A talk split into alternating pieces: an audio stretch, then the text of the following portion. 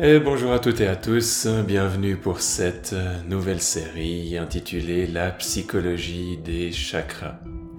Ça va être une série dans laquelle on va s'intéresser à la fois aux aspects traditionnels du yoga, notamment des chakras, donc la philosophie du yoga, spécialement du hatha yoga, du yoga tantrique. On va voir le système principal des chakras, en tout cas tel qu'il nous apparaît aujourd'hui.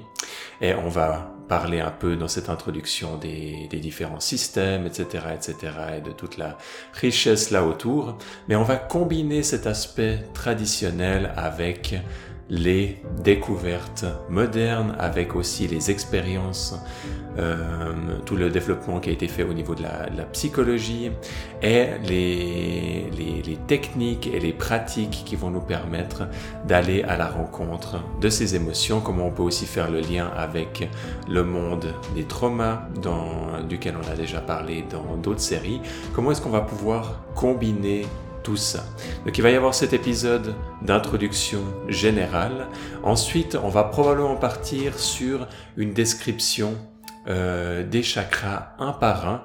On va, on va prendre pour cette série le système des 7 chakras ou 6 plus 1. On va parler juste après de, des différents systèmes qui existent. Et par la suite, peut-être on va continuer avec d'autres sujets généraux et on va les prendre chaque fois à la lumière des différents chakras. Ça peut être par exemple les relations de couple, ça peut être par exemple le monde du travail, la politique, etc.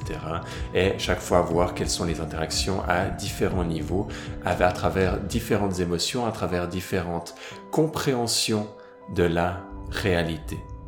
Du coup, c'est notre programme pour cette série intitulée La psychologie des chakras. Et donc pour commencer, il y a, il existe différents systèmes de chakras qui nous sont présentés, qui ont comme quelque part pris forme de manière plus ou moins simultanée à travers les siècles, en, principalement en Inde, même si on retrouve aussi d'autres variantes à travers d'autres cultures également. On va voir qu'il y a des fois des similitudes, mais qu'il y a aussi des fois des différences. Et en Inde même, alors qu'aujourd'hui on voit des posters un peu partout avec les sept chakras, et ce modèle-là semble être le modèle dominant. Néanmoins, on voit qu'il y a dans beaucoup, beaucoup d'anciens textes d'autres systèmes qui vont être mis en avant. Peut-être une fois avec cinq chakras, une fois un autre avec neuf chakras.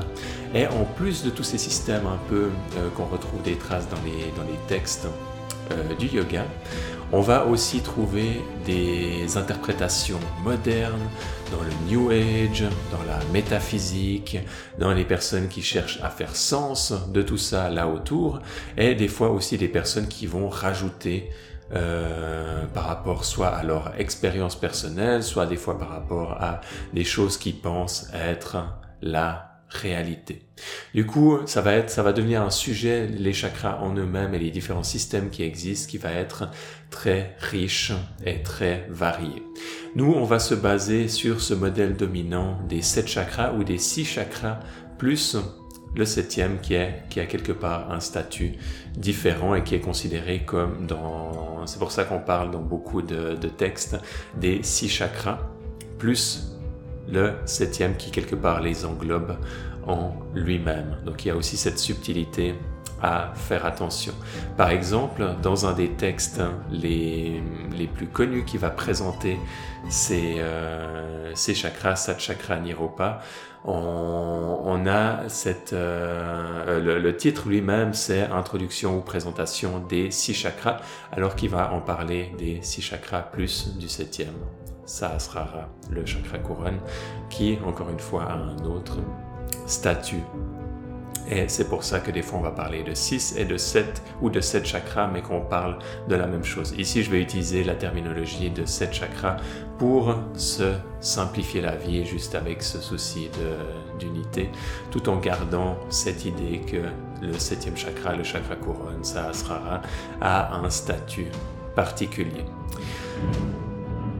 Du coup, on va avoir ces différents systèmes qui coexistent et euh, on va retrouver par exemple dans les, textes de la tradition non duelle tantrique du, Cachemire, on va retrouver également des, des systèmes qui étaient quelque part, euh, euh, comment dit, avant le mot, le mais qui, ont été développés avant euh, ce système des sept chakras. Et on a, il y a justement déjà eu sur ce podcast des introductions à ce tantra non duel. C'est pour ça que je le répète ici.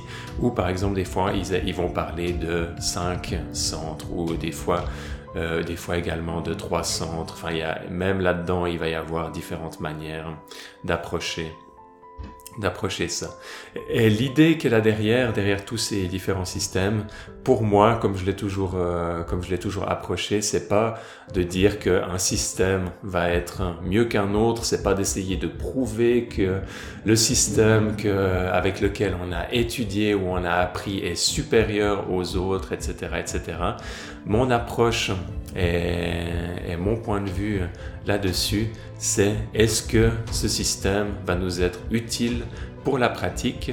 Est-ce que ce système va nous être utile pour notre propre compréhension du monde? Et moi, j'ai trouvé que ce système des sept chakras m'a été, m'a été personnellement très très pratique dans ma pratique personnelle de pouvoir comprendre ce qui se passe et de pouvoir interagir avec certaines émotions, de pouvoir comprendre certaines énergies à travers, mieux à travers certaines techniques, mieux comprendre ce qui se passe à l'intérieur de moi et par extension aussi mieux comprendre ce qui se passe dans les autres et même mieux comprendre ce qui se passe au niveau de la société parce qu'on peut aussi parler des chakras et des énergies au niveau de la société. Du coup, tous ces différents niveaux d'interprétation qui sont intéressants, mais qui sont pas là pour moi, encore une fois, pour montrer une certaine supériorité de ce système par rapport à d'autres. Il va y avoir de, vous avez peut-être appris un autre système avec 5, avec 3, avec 8, avec 13, peu importe. L'important, qu'est-ce qui vous amène au niveau de la pratique et au niveau de votre compréhension de vous-même et du monde?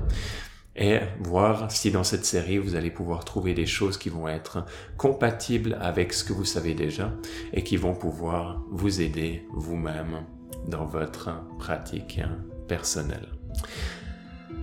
Voilà, ça, ça va être pour le, contexte de ce, de ce système des, des sept chakras. Et c'est le système avec lequel je suis le plus, le plus familier, c'est le système avec lequel j'ai pratiqué, j'ai étudié. Et donc c'est pour ça que je le choisis comme point de départ pour cette série. Et ce système, il s'est principalement, il a commencé à se développer et à prendre la forme qu'on connaît aujourd'hui dans certains textes de, de Hatha Yoga et, peut-être d'autres textes dont j'ai pas pas spécialement euh, la, la, la, connaiss la, connaissance. Et ce texte Satchakra Niropana que dont je vous avais euh, dont je vous avais parlé où il y a euh, cette traduction qui a été faite par Arthur Avalon, qui est assez connu, le, yoga du, pouvoir, je crois que c'est la, traduction en, français, et qui va décrire les, chakras et qui va parler aussi de Kundalini. Donc souvent, Kundalini va être un sujet qui va être lié à, cette perspective et qui va souvent... Euh, ouais, qui va souvent être amené en même temps que cette perspective sur les chakras. Et ensuite, on va voir dans cette série, pour chacun des chakras, quelles vont être la, manière, quelque part, la psychologie, les émotions qui vont y être liées, et quelle va être également la manière de penser, la manière de voir le monde, la psychologie qui va être là derrière. Donc autant au niveau des croyances, de la perception du monde, que autant au niveau des émotions elles-mêmes, comment est-ce qu'elles sont quand elles sont dans un état qui n'est pas harmonieux, quels vont être les traumas qui vont pouvoir être liés autour de tout ça à, euh, un, pour un chakra particulier.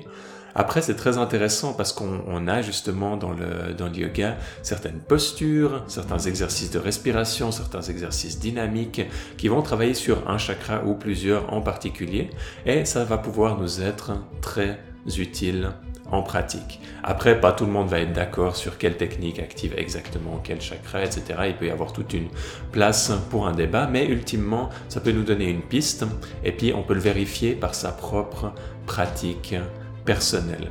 Et c'est pas seulement le moment où on est sur son tapis de yoga ou le moment où on fait sa méditation, mais c'est vraiment quelque chose qui peut être pris au quotidien. Le moment où on travaille, ou euh, aussi, je vous, avais, soufflé avant qu'il pouvait y avoir, euh, on pouvait comprendre mieux nos relations à travers les chakras, que ce soit notre relation intime avec la famille, les amis, les collègues, etc., etc.